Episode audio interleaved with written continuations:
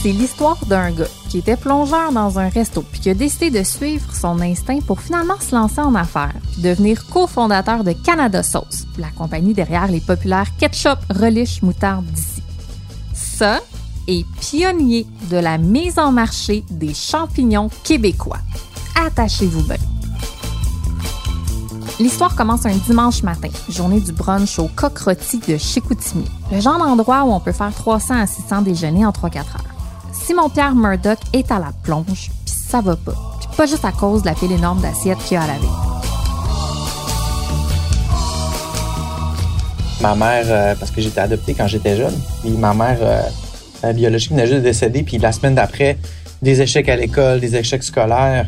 J'arrive le dimanche, 4 heures de nettoyage de vaisselle, là, après euh, ce matin-là infernal, je me suis dit, est-ce que je veux vraiment passer ma vie euh, dans cette plonge-là? Pas que je trouve que le métier est, moins bon qu'un autre, mais j'avais comme l'impression qu'à moi, j'avais une, flamme, une énergie à vouloir faire plus que ça. Sans savoir précisément ce qu'il drivait, Simon-Pierre avait juste l'instinct de dire go.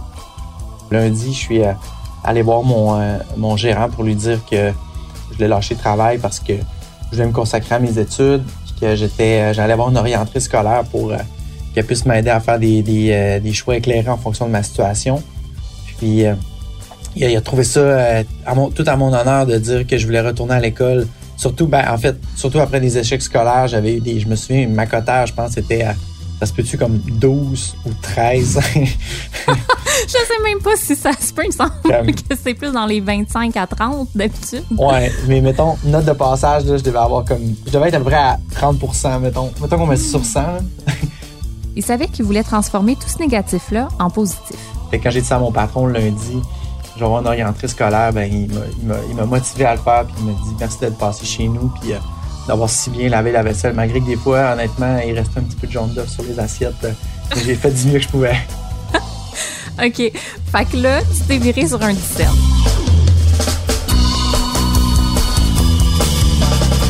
Aujourd'hui, le patriotisme économique avec Simon-Pierre Murdoch, président directeur général de l'entreprise Morée Québec et bénéficiaire d'une bourse Pierre Pellado de 30 000 offerte par Québécois en 2009.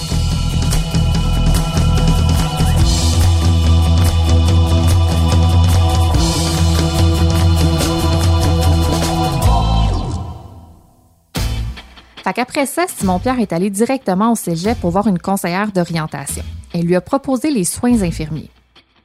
Fait que je me suis embarqué là-dedans. J'ai décidé de faire ma demande d'admission, mais ça m'a pris un an de cours aux adultes pour refaire mon français, euh, refaire des cours qui me manquaient. Puis euh, ça m'a tellement motivé tout ça que quand j'ai commencé le cours en soins infirmiers, j'ai même j'ai commencé à m'impliquer justement dans les projets internationaux de voyage, les projets d'événements. Puis ça m'a ça m'a permis de gagner confiance en moi, de, de, tourner sur une scène comme ça, puis de dire non, moi je veux plus que ça dans la vie. Je pense que j'ai le potentiel de réaliser des choses qui vont améliorer la vie des gens. Je savais pas encore quoi, mais j'étais comme j'ai besoin d'un petit kick de confiance en moi, puis j'étais allé le chercher dans ce cours-là de soins infirmiers. On le croit sur parole, mais si on veut comprendre en quoi tout ça a du sens, il faut reculer dans l'enfance de Simon Pierre.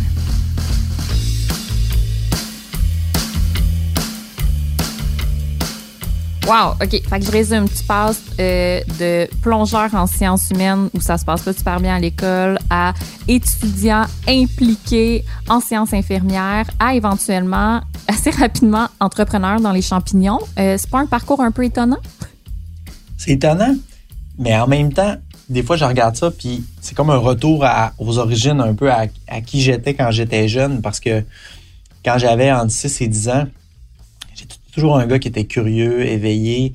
On allait au lac des Brumes avec mon père et ma mère, puis je construisais des camps, euh, j'ai construit, un voilier. Euh, je me souviens quand j'avais 8 ans sur une ancienne verchère, j'essayais de trouver des, roches. Euh, j'étais vraiment quelqu'un de, science. Puis mon, grand-père, mon arrière-grand-père étaient des entrepreneurs forestiers.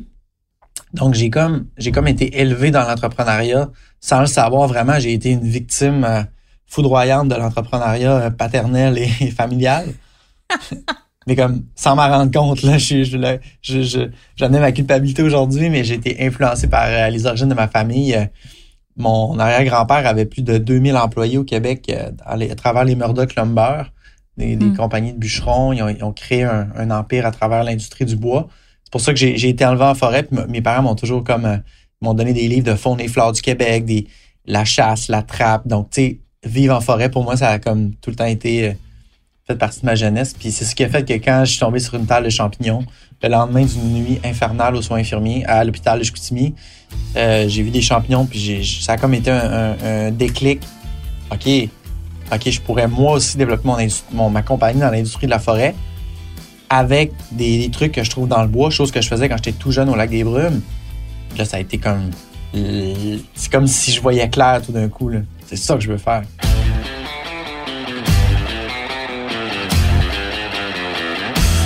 OK, maintenant pour comprendre en quoi les études en soins infirmiers ont aussi contribué au succès entrepreneurial de Simon Pierre, faut savoir qu'après avoir obtenu son diplôme, il est devenu infirmier de nuit en CHSLD, puis ensuite en neurotraumatologie à l'hôpital de Chicoutimi.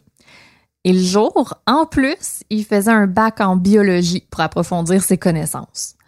Puis un matin, après son chiffre, il s'est senti particulièrement ébranlé.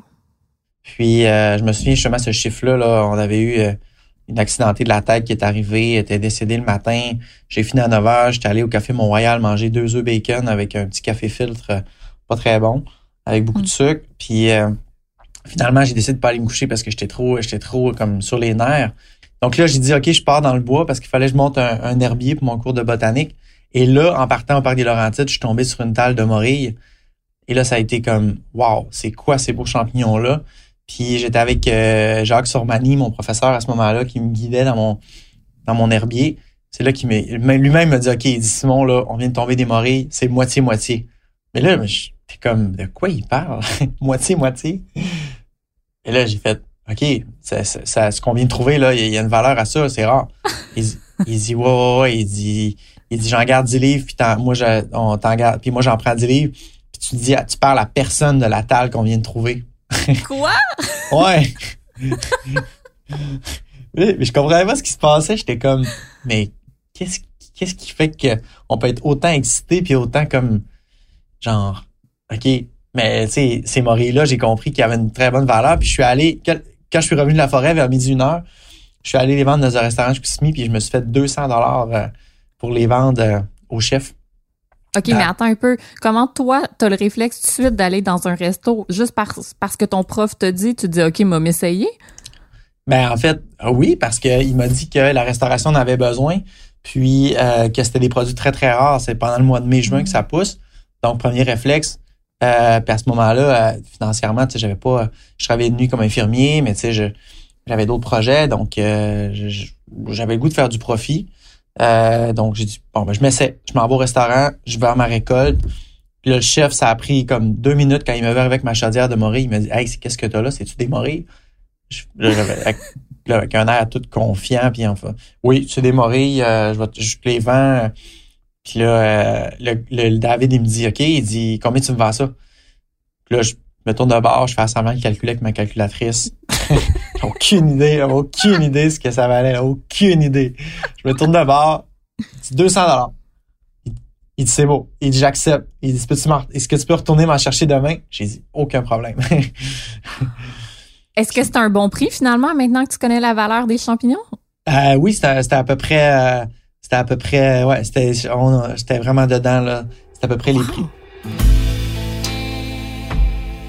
Est-ce que tu en as retrouvé le lendemain?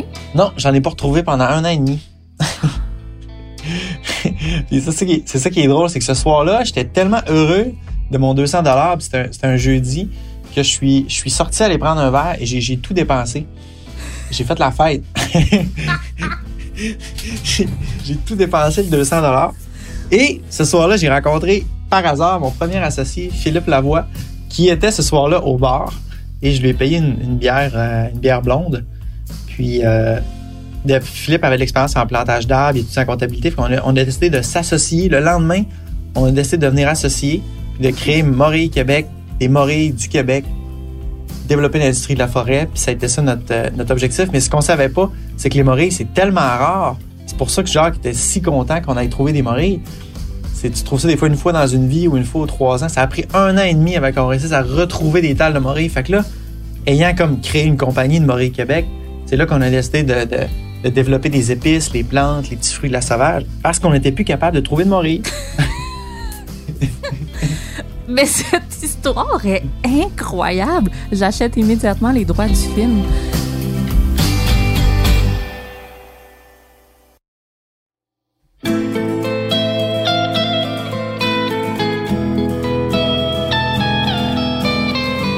Donc, tu parles de, ta découverte à Philippe Lavoie. Vous vous associez. C'est quoi votre but initial, mettons? Le lendemain, votre objectif, c'est quoi? Le lendemain, c'est d'être capable de récolter sur une année assez de morilles pour pouvoir avoir 100 000 livres de morilles euh, séchées, ce qui avait complètement pas de sens. Euh, mais à ce moment-là, on était rêveurs.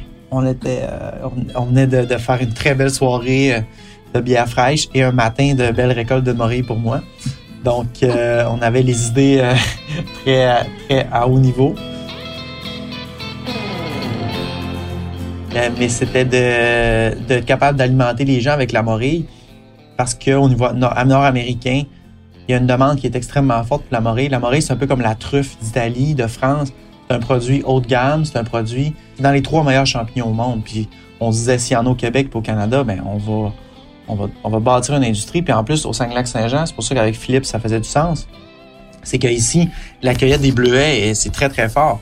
Donc, euh, on, va, on, on va former les cueilleurs de bleuets, on va, on va travailler avec les, les, gens de l'industrie de la cueillette de bleuets sauvages au mois d'août. C'est mois d'août, septembre. Puis les morilles, c'est mai, juin, juillet. Donc, on va travailler complémentaire pour créer de l'emploi, dire aux gens qui cueillent, ben parfait, prolonge ta saison de trois mois, puis viens travailler pour nous. Donc, dans les semaines qui ont suivi là, cette récolte-là, on a formé pas loin de 200 personnes. Je donnais des conférences. Je crois qu'on a depuis ce temps-là peut-être 1000 personnes qu'on a amenées à, à, à partir en forêt pour récolter. Et c'est devenu sa mission de vie, faire en sorte que les gens apprennent à cueillir et à se nourrir avec des ingrédients sauvages. Parce que pour lui, il y a la trappe, il y a la chasse, mais il y a aussi la cueillette. On peut cuisiner avec le lichen, on peut cuisiner avec les jeunes pousses de sapin, les boutons de marguerite. La forêt, c'est c'est comme nos origines de peuple. On est, on est, on, nos origines, on est des cueilleurs-chasseurs, puis on le voit depuis 5 à 10 ans dans le niveau de la restauration, même au niveau des, des boissons, les gins. De plus en plus, on, on, retourne vers les conifères. Allons découvrir nos forêts. Hmm. Alimentons-nous avec les ingrédients sauvages. Mon Dieu, ça me donne le goût de partir tout de suite.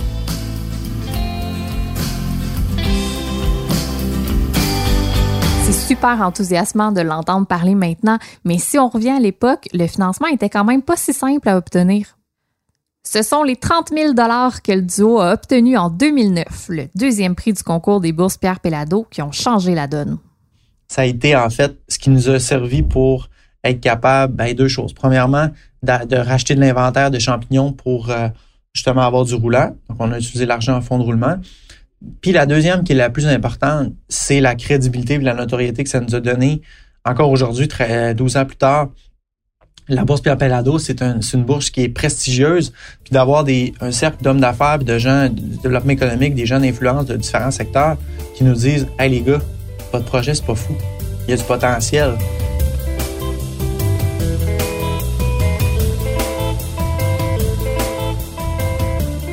Reste qu'au début, ça n'a pas été simple de trouver de l'argent. Ah, ça a été, ça a été compliqué, puis nous, on, on, a fait tout le contraire de ce qu'il fallait faire. Là. On, a, on a complètement échoué là, dans les conseils que je donne présentement. Qu'est-ce que tu veux dire? Ben, on a tout dépensé l'argent qu'on avait eu très rapidement euh, dans des équipements pour être capable de partir en cueillette. Donc, toutes les bourses qu'on a gagnées dans les premières années, on l'a flippé pour être capable d'acheter des équipements de cueillette, des sacs, euh, tout ce qui est inventaire, euh, des bacs de cueillette, euh, une remorque.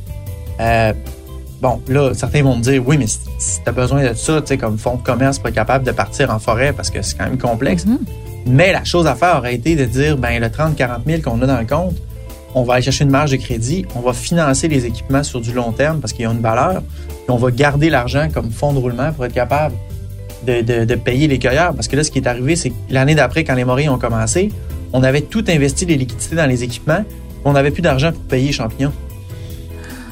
Fait que là, on a tout loadé nos cartes de crédit, appelle papa, maman, j'ai sorti tout l'argent de mes cartes de crédit, j'ai sorti mon REER d'infirmier que j'avais, j'avais comme 10 000, j'ai tout sorti. Philippe avait une marge de crédit de 20 000. Appelle les parents, débloque la marge de crédit, stand-by les études, go, on met ça dans le compte, puis on, on, achète des champignons. Donc, on a fait l'erreur classique de quand ça va bien puis tu as de l'argent dans le compte, c'est là où tu devrais euh, développer ton plan, de financement puis aller chercher des marges de crédit. Nous, au lieu de faire ça, on s'est dit, ah, ça va bien, on a de l'argent, parfait. On a tout dépensé en équipement, puis après ça, on n'avait plus rien pour acheter des champignons.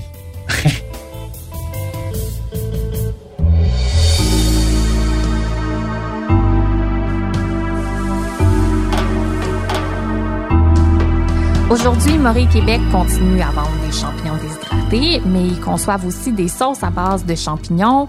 Ils créent des recettes prêtes à cuisiner remplies d'ingrédients de la forêt boréale. Puis ah, ils ont planché sur un kit pour qu'on puisse cultiver des champignons à la maison.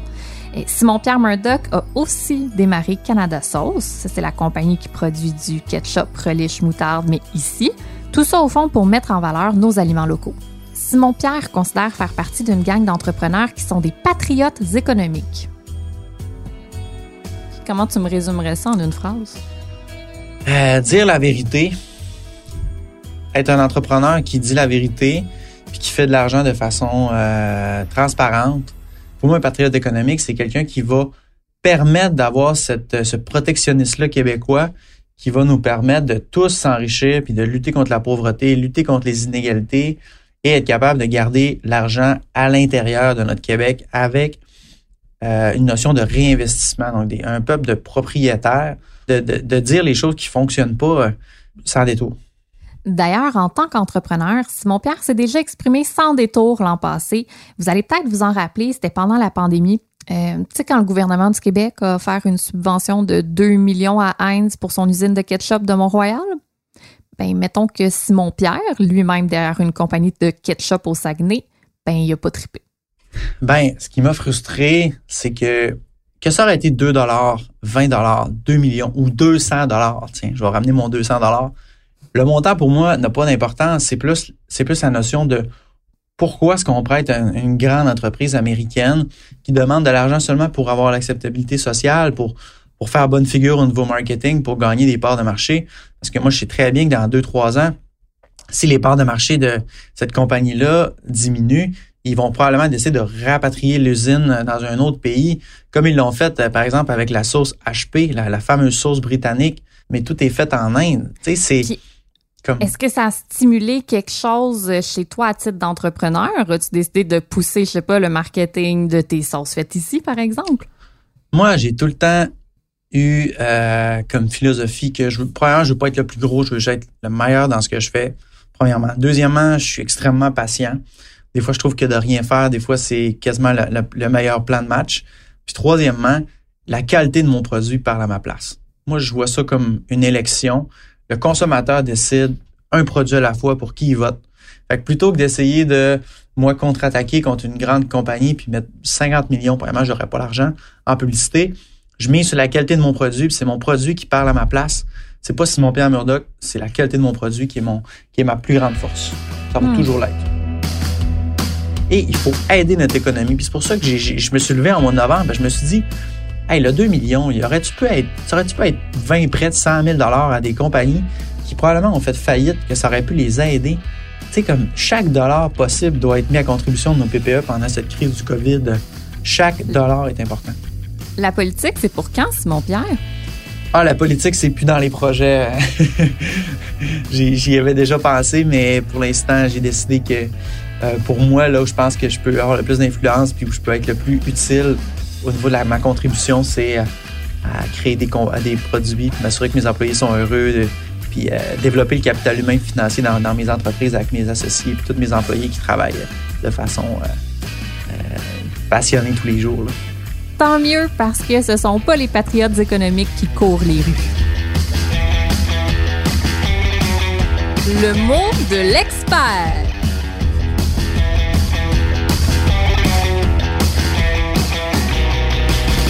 Si vous sentez soudainement l'appel que vous aussi, vous voulez faire rayonner les produits québécois, voici ce que vous devez savoir selon Alexander Cruz, qui est stratège de marque et associé chez École B.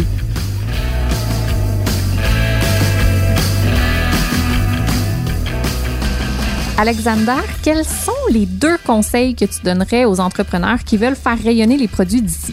Bon, ben, bonjour. Ben, tout d'abord, euh, je trouve qu'il est primordial de comprendre que dans la réalité quotidienne du secteur agroalimentaire, le prisme du produit québécois, c'est un critère de comparaison qui, à force égale, ben, va faire pencher la balance du côté de l'achat local.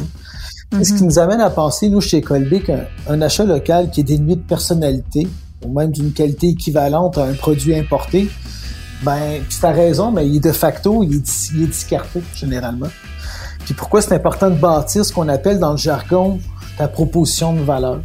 Sais, grosso modo, la proposition de valeur, c'est un court énoncé qui vient clarifier comment le produit répond concrètement, puis même des fois uniquement, aux besoins puis aux attentes de tes adeptes ou de tes futurs adeptes. Parce qu'à elle seule, la provenance d'un produit, donc un aliment du Québec, répond pas entièrement aux attentes ni au concept de qualité-prix que le consommateur étudie inconsciemment. Donc, euh, ça, c'est le premier point. Deuxièmement... C'est un très bon point. Ben, merci. Deuxièmement, stratégie d'image de marque.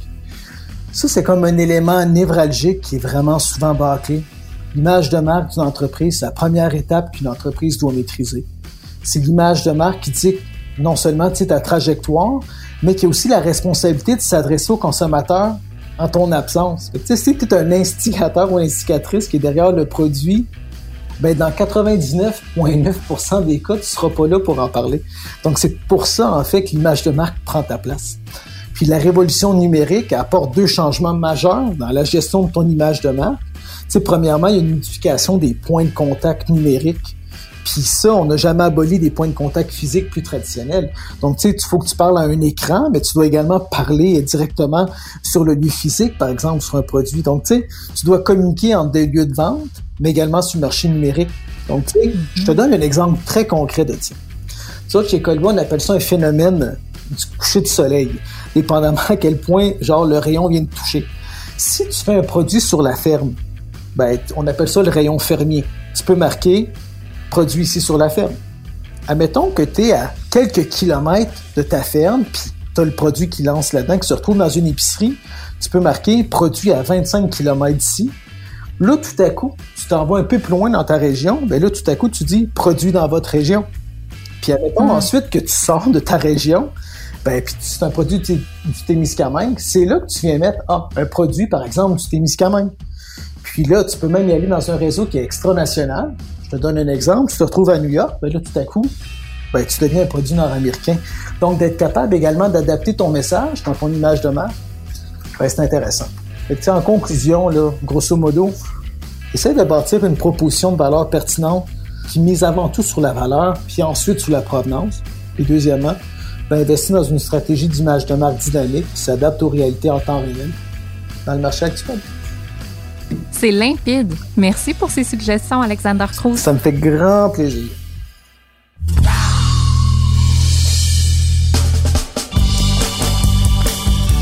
Ne manquez pas les prochains épisodes de Sur un scène pour découvrir d'autres histoires d'entrepreneurs inspirants qui ont appris à rapidement se virer de bord pour mieux prospérer. On va notamment jaser d'ambition, d'investisseurs et d'un paquet d'autres joyeux défis.